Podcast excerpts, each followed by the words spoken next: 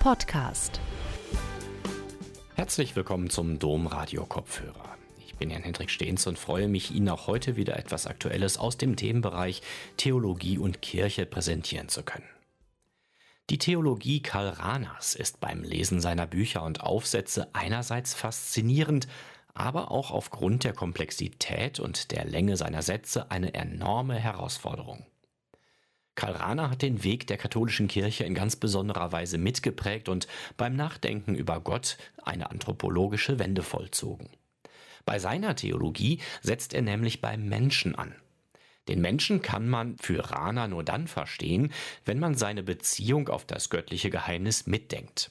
Bei dem Verwiesensein auf das göttliche Geheimnis spricht Rahner von einer transzendentalen Erfahrung. Der Mensch weiß sich in seiner Erfahrung in dieser endlichen und begrenzten Welt immer schon auf das Unendliche hin offen. Der Theologe und Publizist Ulrich Ruh, lange Zeit für die Herder-Korrespondenz und zuletzt als Chefredakteur tätig, ist persönlich sehr mit Karl Rahner verbunden. In seinem Vortrag berichtet er einerseits über seine Eindrücke vom Theologen Karl Rahner und würdigt andererseits dessen theologisches Werk auch in der heutigen Zeit.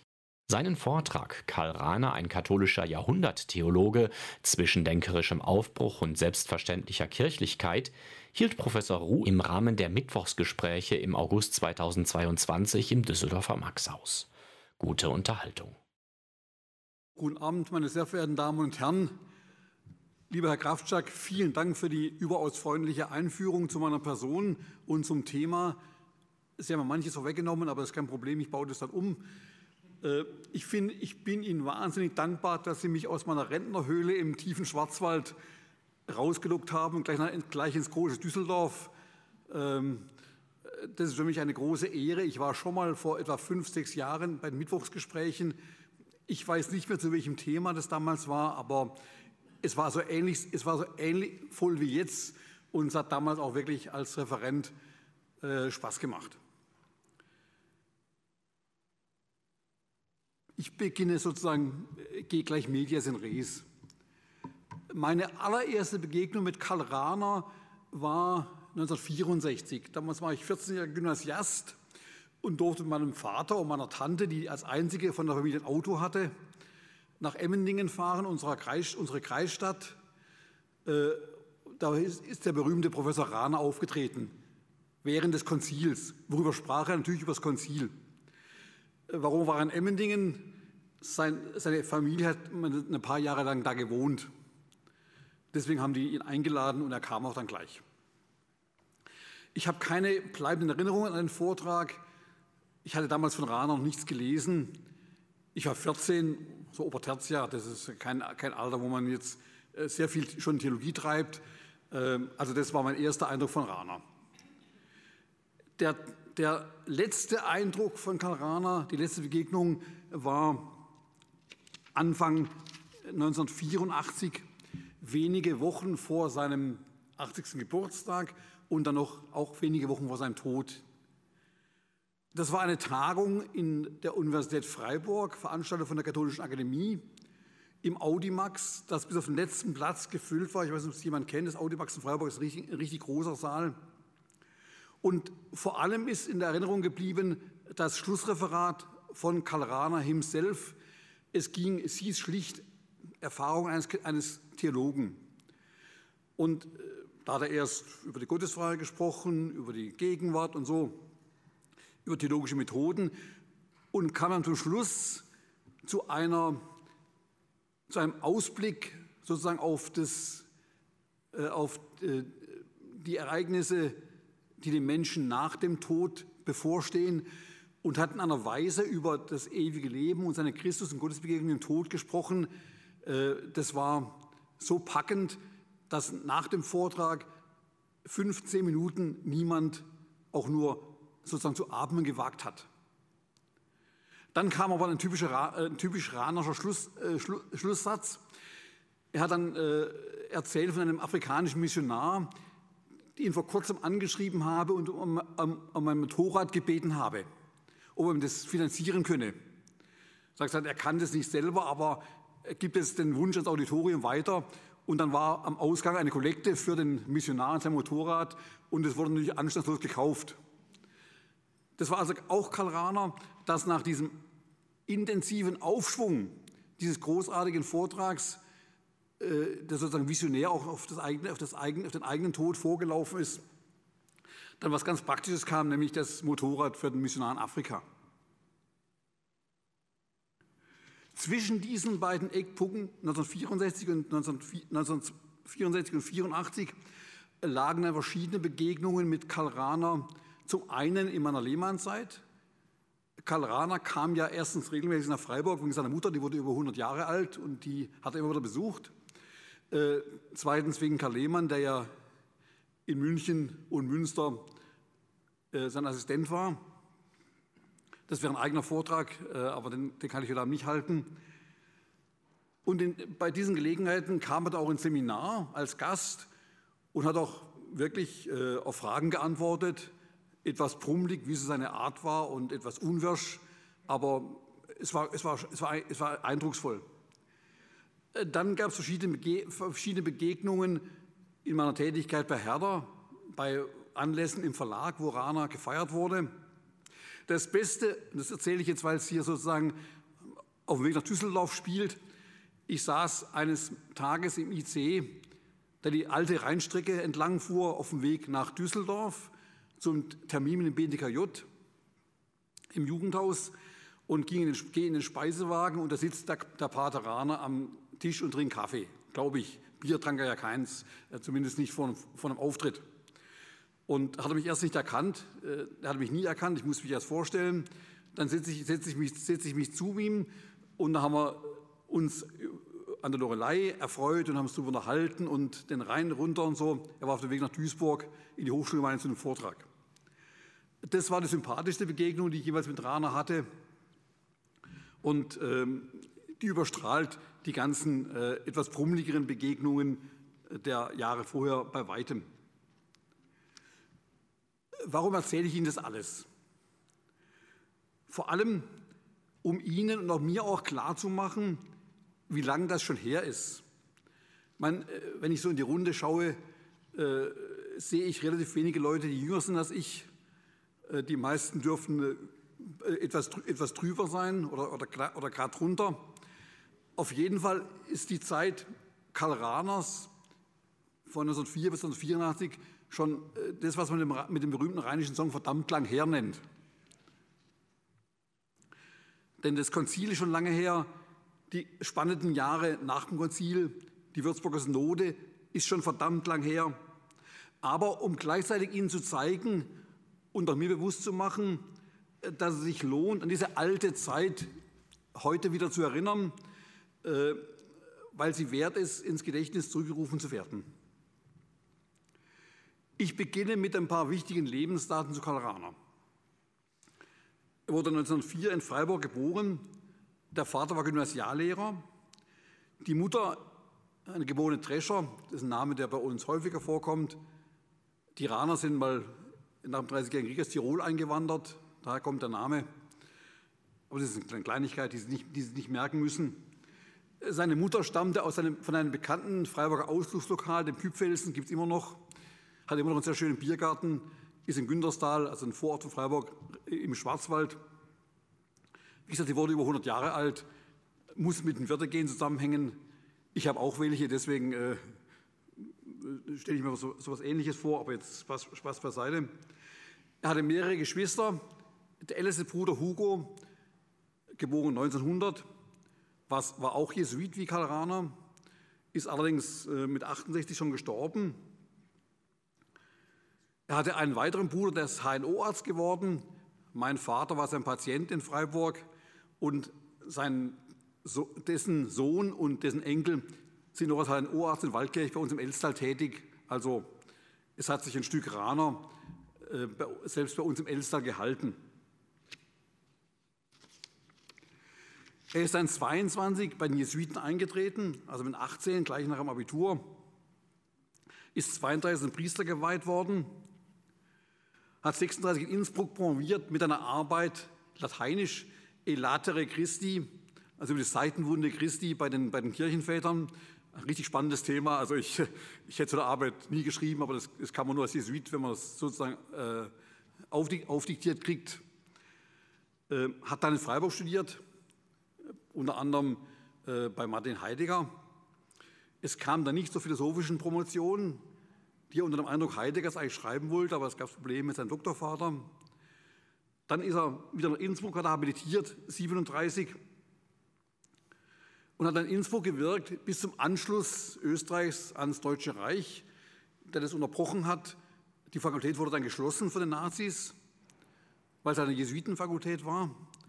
Und Rahner war dann während des Krieges am Seelsorgeamt in Wien, des Erzbistums Wien, tätig. Und es war für ihn eine wichtige Zeit, weil da war er sozusagen mit der Organisation von Pastoral direkt befasst. Hat bekannt an König zusammengearbeitet und vieles von seinen praktischen Erfahrungen, er war ja nie Pfarrer oder Kaplan irgendwo, stammt aus dieser Zeit in Wien am Seelsorgeamt. Er war dann nach dem Zweiten Weltkrieg von 1948 bis 1964 Dogmatiker in Innsbruck, wurde 1962 zum Peritus, also zum theologischen Berater der Kardinäle König und Döpfner beim Konzil ernannt. Aus der Zeit stammt noch die Bekanntschaft mit Karl Lehmann. Ist dann 1964 nach München gewechselt auf den Lehrstuhl von Romano Guardini und ist dann 1967 schon wieder weg nach Münster. Warum? Er hat gemerkt, dass es für ihn äh, mühsam war, an einer philosophischen Fakultät zu lehren, wo man niemand in Theologie promovieren kann. Das wollte er aber und deswegen äh, ging er auf das Angebot von Münster ein und war dann noch vier Jahre, ist einsilbig emeritiert worden und ist ähm, 84 in Innsbruck verstorben am 30.08. Und sein Grab ist in der Innsbrucker Jesuitenkirche. Äh, wenn Sie schon mal dort waren, es ist irgendwo hinten, man muss, man muss äh, extra suchen, aber ich habe es schon gefunden und ich war dort und es ist sehr eindrucksvoll. Also wenn Sie mal in Innsbruck sind, ist von hier natürlich etwas weiter weg als von uns, äh, gehen Sie ans Rahner Grab. Es ist ein spirituell, spirituell anregender Moment. So viel ganz kurz zur Biografie, dass Sie die, die Rahmendaten präsent haben. Jetzt zum Werk. Verglichen mit anderen katholischen Theologen seiner Generation hat Karl Rahner relativ wenig Monographien, also richtige Bücher geschrieben.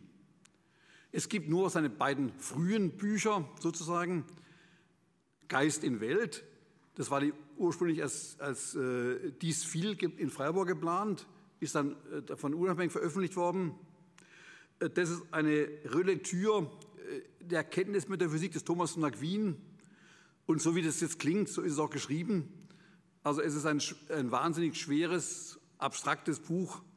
Ähm, ich musste im dritten Semester eine Seminararbeit äh, dazu schreiben und habe mich wahnsinnig äh, schwer getan, aber habe es wirklich ganz gelesen. Ich würde es nicht mehr machen. Ich rate Ihnen auch ausdrücklich davon ab, wenn Sie nicht Spezialisten für Thomas sind oder werden wollen. Dann kam ein ein Buch Hörer des Wortes heraus. Wer denkt, es wäre verständlicher geschrieben, der irrt sich. Ist auch äh, sehr abstrakt und sehr sprachlich sehr umständlich und entsprechend schwer zugänglich. Das sind beides im Grunde genommen Prolegomena zum eigentlichen Werk. Er hat dann nur noch einmal ein größeres Werk veröffentlicht, nämlich den Grundkurs des Glaubens, Einführung des Begriffs des Christentums, heißt der Untertitel, 1976. Das ist im Grunde genommen eine Zusammenstellung von schon veröffentlichten oder unveröffentlichten Texten mit, mit neuen Zwischentexten von ihm. Also es ist kein Werk aus einem Guss, sondern eine Kompilation. Aber sonst hat Rahner, im Unterschied zu Theologen wie Balthasar, der ja Dutzende von Büchern geschrieben hat, das ist eine ganze Bibliothek, und auch Edward Trillebeeks, der zwei riesige Jesusbücher geschrieben hat, hat Karl Rahner praktisch nicht monografisch gearbeitet. Wohl aber hat er die Schriften zur Theologie rausgegeben. Ich habe jetzt ein Band mitgebracht insgesamt 16 Bände äh, zwischen 1954 und 1984 erschienen. Das enthält sozusagen ein Querschen durch sein, durch sein Denken. Es kam dann nach seinem Tod, ist, äh, es sind gesammelte Werke ediert worden, ab 1995, die wurden 2018 fertig, 30 Bände. Ich durfte einen Band, äh, den Band 24 edieren. Es war eine Heidenarbeit, aber es hat Spaß gemacht. Karl Rahner war auch, muss man kurz erwähnen, Herausgeber vieler wichtiger theologischer Lehrbücher und Nachschlagewerke, etwa das LTRK zweite Auflage, das Lexikon Sacramento Mundi in vier Bänden erschienen, kennt jetzt heute kein, äh, kein Mensch mehr, hat darunter viele Beiträge geschrieben. Äh, Sie kennen das kleine Konzilskompendium, das Herbert Vorgrimmer verfasst hat, enthält großartige Einleitungen zu allen Konzilstexten. Sie kennen vielleicht das kleine theologische Wörterbuch, auch mit, Herrn Vor mit äh, Herbert Vorgrimmer verfasst. Also Karl Rahner war bei allem sich verzetteln in vielen Einzelthemen eben auch jemand, der an der Systematik von Theologie sehr interessiert war und das durch die Herausgabe der verschiedensten Werk, wichtigen Werke unter Beweis gestellt hat. Ich habe schon gesagt, dass die meisten Beiträge Karl Rahners äh, einfach Themen behandeln, die in Kirche und Theologie damals an der Zeit waren. Karl Rahner war in diesem Sinn ein Gelegenheitsschriftsteller. Er hat also für unzählige Tagungen äh, Beiträge verfasst, für, un, für unzählige Zeitschriftenbeiträge abgeliefert. Es geht los mit Beiträgen zu lehramtlichen Entscheidungen, zum Drucker von 1950, zu Enzyklika Mystici Corporis von Pius XII. Er hat dann vor allem viele Wortmeldungen zum Zweiten Vatikanum vorgelegt.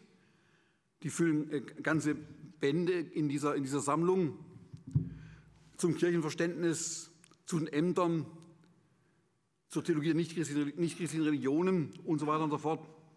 Hat dann auch zur Würzburger Synode viele Beiträge veröffentlicht, Interviews gegeben und unter anderem auch das schon von Herrn Dr. Kafczak erwähnte großartige Buch über Strukturwandel der Kirche als Gabe und Chance, als Aufgabe und Chance geschrieben.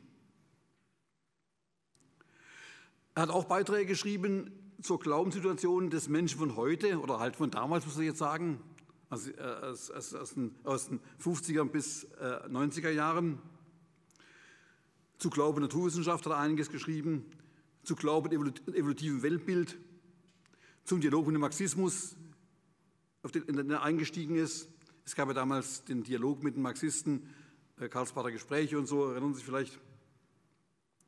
Er hat zu internen Problemen der Theologie, etwa zum, zur Rolle der Exegese in der Theologie gearbeitet.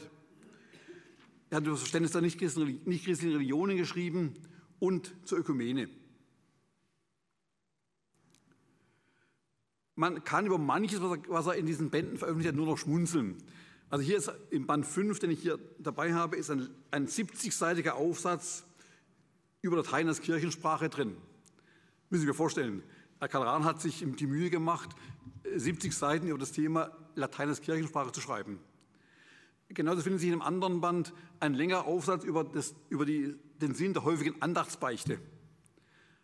Das klingt wieder aus der, aus der Welt von vorgestern, aber auch zu solchen Fragen hat sich Karl Rahner intensiv, kompetent äh, gut dokumentiert geäußert, aber da kann man nur noch schmunzeln.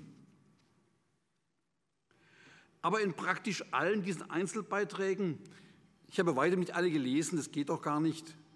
Hat, ich kenne niemanden, der, der einen ganzen Raner gelesen hat. Äh, in, diesen, in allen diesen Einzelbeiträgen gibt es einen Impuls, ein Anliegen, das äh, in den Kern von Ranas Denken weist. Und ich möchte jetzt im nächsten Teil ganz kurz, das wird jetzt heftig, aber es geht nicht anders, auf diesen Kern von Ranas Denken etwas eingehen. Ich mache es an, an drei Grundelementen fest. Erstens am Begriff des Subjekts. Herr Kraftschak hat es schon angedeutet.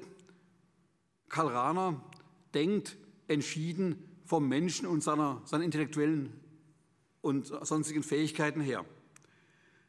Er hat sozusagen die Neuzeit, die ja vom Subjekt her denkt, denken Sie an Kant, ähm, in, in die katholische Theologie eingeholt.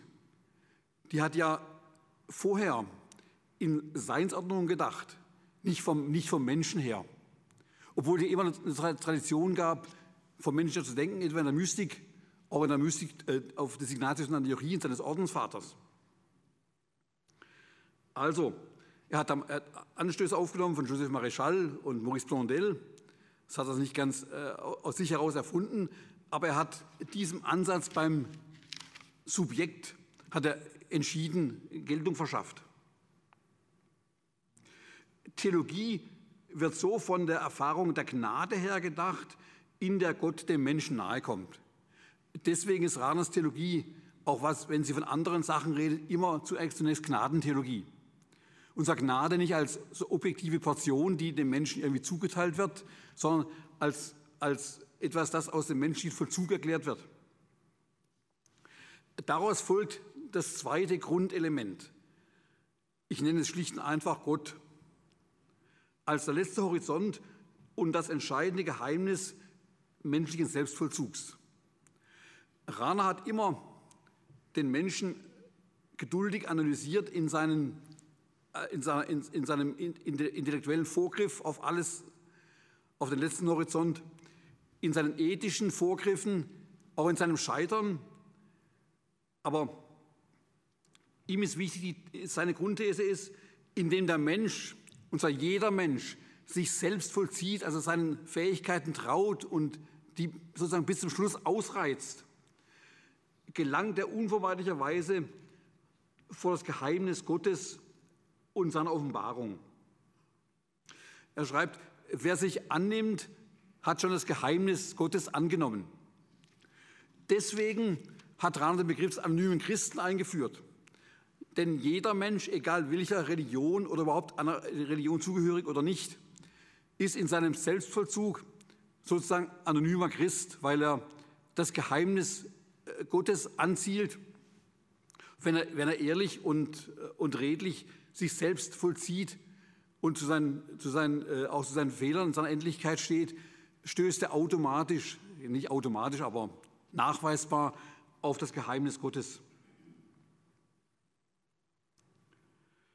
Karl Lehmann, ne, ne, in den Worten, ich habe jetzt ein Zitat von Rahner selbst, die Gnade kann nur verstanden werden als Radikalisierung der grundsätzlich integrierenden Transzendentalität der menschlichen Erkenntnis und Freiheit auf die, auf die, auf die Unmittelbarkeit Gottes hin.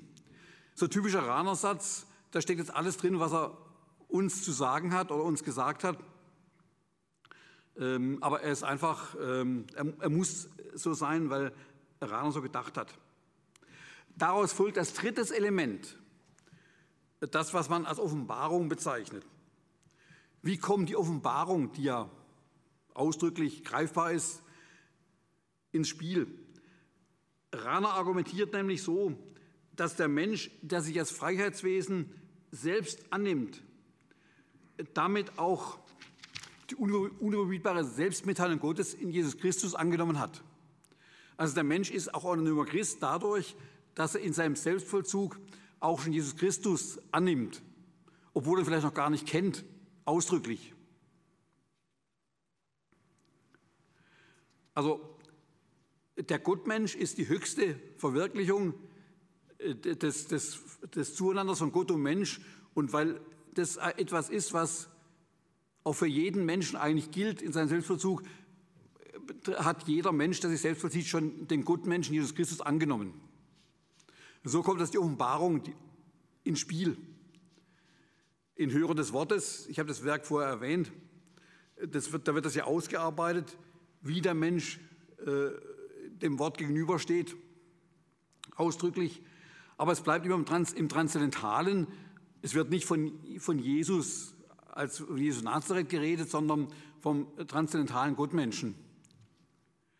Äh, das ist ein Gedanke bei Rana, der eher schwierig ist und ähm, auch ein wenig grenzwertig. Ich werde noch ein wenig was zu sagen. Aber äh, Karl Lehmann hat in seinem großartigen Artikel über Karl Rahner im LTRK 3 geschrieben, ich zitiere jetzt, äh, das transzendental zu verstehende Verhältnis zwischen Geist und Geschichte impliziert das Höhepunkt der Geschichte der Gnade in der Welt, den absoluten Heilsbringer, den Gutmenschen. Das ist Rahner nochmal paraphrasiert, aber das zeigt Ihnen jetzt mal, wo das, wo das Denken hinläuft. Aus diesem Ansatz ergibt sich auch Karl Rahners Verständnis von der Kirche als Ort und Instrument der Heilsvermittlung.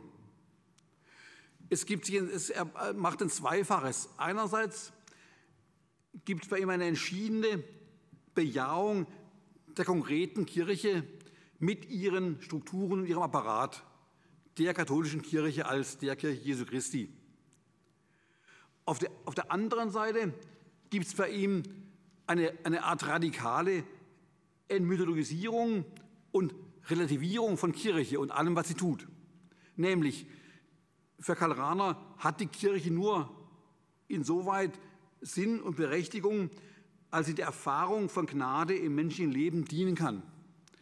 Wenn sie das nicht äh, fertigbringt, dass sie den Menschen zur Erfahrung von Gnade und damit von Gott hinführt, hat sie, so, hat sie ihren, ihren Zweck verfehlt. Deswegen ist, ist Rahner in vielem, was er schreibt, so erfrischend entmythologisierend. Also er nimmt die Kirche einerseits wichtig, die ist unbestritten, und zwar mit allem, was dazugehört. Auf der anderen Seite hat er immer ein Vorzeichen davor, Kirche ist nur sinnvoll, wenn sie der menschlichen Gnaden, der, menschlichen, der Gnadenhaftigkeit äh, der Selbstbestimmtheit Gottes dient.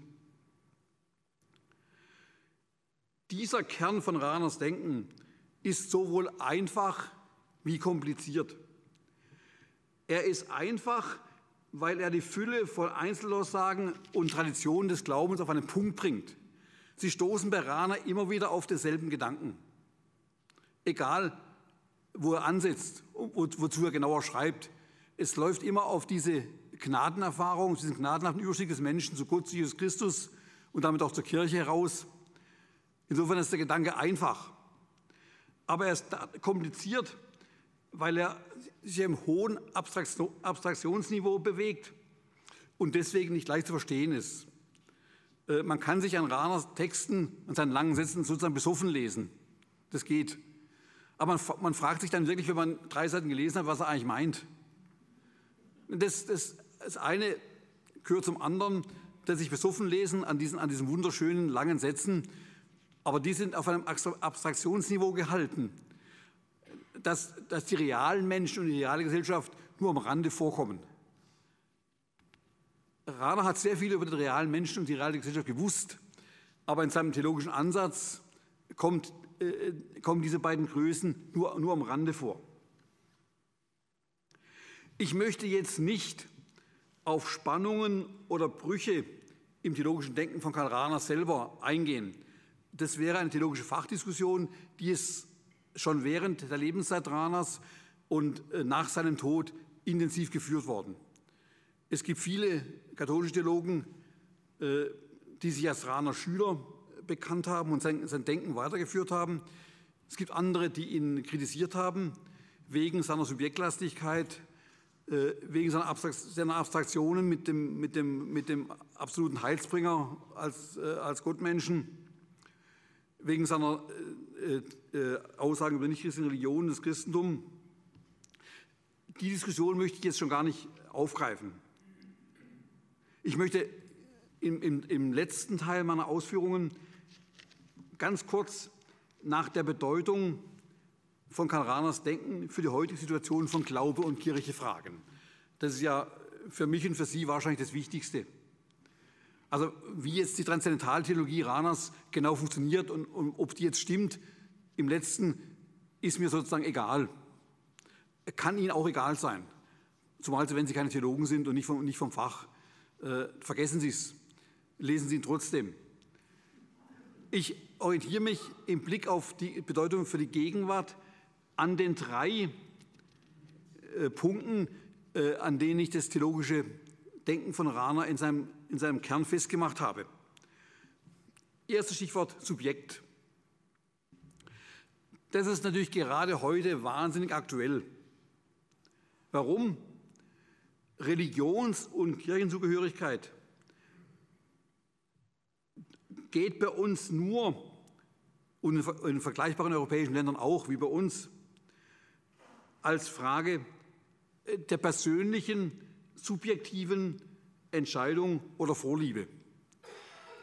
Das merken Sie bei, bei, bei allem, worüber in der Kirche geredet wird. Kirchliche Vorschriften, Dogmen sind den Leuten sowas, sowas egal im, im Regelfall, wenn sie sie selber in ihrem, in ihrem konkreten Leben und in ihrer Praxis nicht betreffen. Das, deswegen ist, sind wir in einer extrem subjektorientierten Zeit. Es gibt keine katholischen Großmilieus mehr. Die gab es vor allem im Rheinland, äh, im Münsterland. Äh, die hatten ihre Bedeutung äh, über, über, über Jahrzehnte hinweg. die sind sozusagen restlos verschwunden. Die Kirche muss sich deswegen darauf einstellen, nicht nur, dass sie ihr Angebot diversifiziert, das muss sie auch, und da muss sie auch viel Fantasie drauf verwenden. Aber es geht darum, dass sie sich grundsätzlich um den Einzelnen kümmert und ihn und radikal ihn ernst nimmt. Es gibt einen schönen Spruch eines evangelischen Bischofs aus Ostdeutschland, der hat mal einen klugen Satz gesagt, wir haben die Menschen in Massen verloren. Die sind damals massenweise ausgetreten, weil es halt opportun war. Wir können sie nur als Einzelne zurückgewinnen. Es gibt auch in Ostdeutschland immer wieder Bekehrungen von Einzelnen. Nicht flächendeckend, aber Einzelne. Und das ist die Art und Weise, wie man im kleinen Maßstab als kleine Herde Leute zurückgewinnt oder neu gewinnt. Deswegen ist das Stichwort Subjekt heute noch wichtiger als zu der Zeit, als Rahner das äh, in den Vordergrund gestellt hat. Zweites Stichwort, Gottesbezug. Gott als letzter Horizont, als tiefes Geheimnis, als die spirituelle Wurzel von Rahners theologischem Denken. Ich kann ja nicht das Thema Gottesfrage heute abhandeln. Das ist, habe ich schon gemacht. Äh, es lohnt sich auch darüber nachzudenken, aber wäre jetzt ein eigener Vortrag und ein anderer Vortrag, als den ich jetzt halte. Deswegen möchte ich mit Blick auf das Denken Rahners nur ein paar Bemerkungen machen. Die erste, die, fast die wichtigste zur, zur, zur Gegnersituation. Unsere Gesellschaft wird von der Frage nach Gott in keinster Weise umgetrieben. Also es gibt in den, in den Medien, in den intellektuellen Kreisen, in der Öffentlichkeit keine Diskussion darüber, ob es Gott gibt oder nicht und wie er genauer, wie er genauer zu denken ist.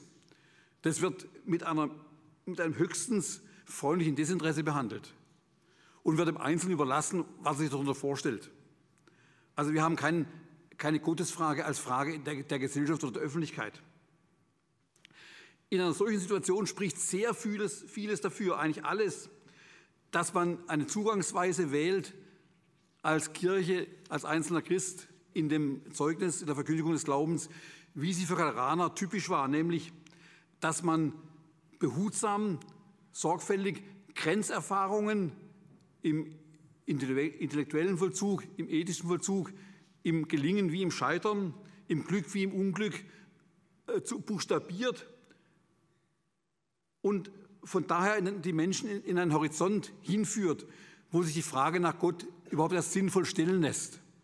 Also, Rana ist dann am überzeugendsten, wenn er diese Erfahrungen aufzählt. Er sagt ja, wann hast du schon mal etwas getan, von dem du überzeugt warst, dass es getan werden musste, aber gegen die öffentliche Meinung war? So etwas zeigt ausgreifend das letzte Geheimnis. Wann hast du vergeben, wenn es für dich inopportun war? Aber wann, wann ist auch dir Glück zuteil geworden, dass du nicht mehr erklären kannst, außer aus diesem Ausgriff aufs Geheimnis? Bei solchen Erfahrungen muss man auch gerade heute ansetzen, um ein Verständnis für die Frage nach Gott zu gewinnen. Was dann daraus wird, ist, äh, ist eine andere Frage. Drittes Stichwort, Offenbarung Kirche. Hier hat sich die Lage seit Karl Rahner am deutlichsten verändert. Nur einige Stichworte.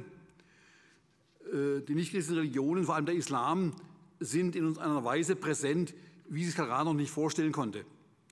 Er spricht zwar von nichtchristlichen Religionen als Herausforderung ans Christentum, aber er hat die nicht vor Augen, weil, weil sie es in Deutschland und in anderen europäischen Ländern noch gar nicht gegeben hat. Inzwischen stellt sich die Frage nach den anderen, Religionen erstens theologisch neu und zweitens politisch-praktisch neu. Denken Sie an die ganzen Verhandlungen über Religionsunterricht und die Ansprechpartner und so weiter und so fort. Hier muss man vermutlich über Karl Rahner schlicht hinausgehen, weil sich hier Fragen auftun, die er sich noch nicht stellen konnte, weil es, weil es noch gar nicht gab. Also da hilft das Konstrukt vom äh, Gutmenschen als absoluten Heilsbringer nur begrenzt. Man muss über die nichtchristliche Religion neu nachdenken. es ist mit der Kirche anders.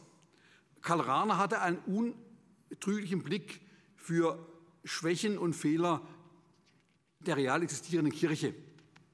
Das hat er wirklich. Kann man auch in diesem Buch über Strukturwandel der Kirche bestens nachlesen. Über die Kirche zu reden macht keinen Spaß. Mir, mir macht es keinen Spaß, Ihnen macht es wahrscheinlich keinen Spaß, allen Leuten, die ich kenne, macht es auch keinen Spaß. Das ist wirklich so. Das äh, ist keine, ist keine Floskel, das ist so.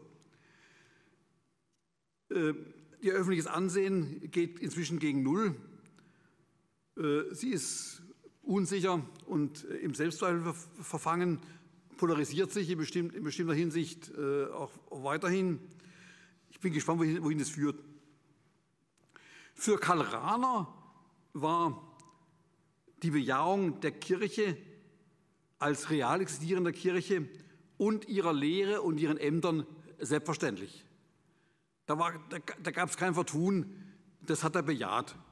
Als Konsequenz seiner, seiner, seiner der von ihm aufgewiesenen Offenheit auf das absolute Geheimnis.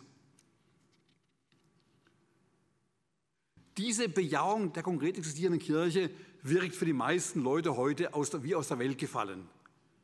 Das ist, ist einfach so. Andererseits gilt es nicht für seine geduldigen Versuche, aus seiner Kenntnis der Tradition, auch der neustatistischen Schultheologie, Spielräume im Verständnis der einzelnen Dogmen und der Strukturen der Kirche zu schaffen und aufzuzeigen. Da hat er ja unheimlich geduldig gearbeitet. Er kannte ja die Schultheologie besser als jeder andere. Er hat die ja in Innsbruck auch noch gelehrt, auf Latein damals.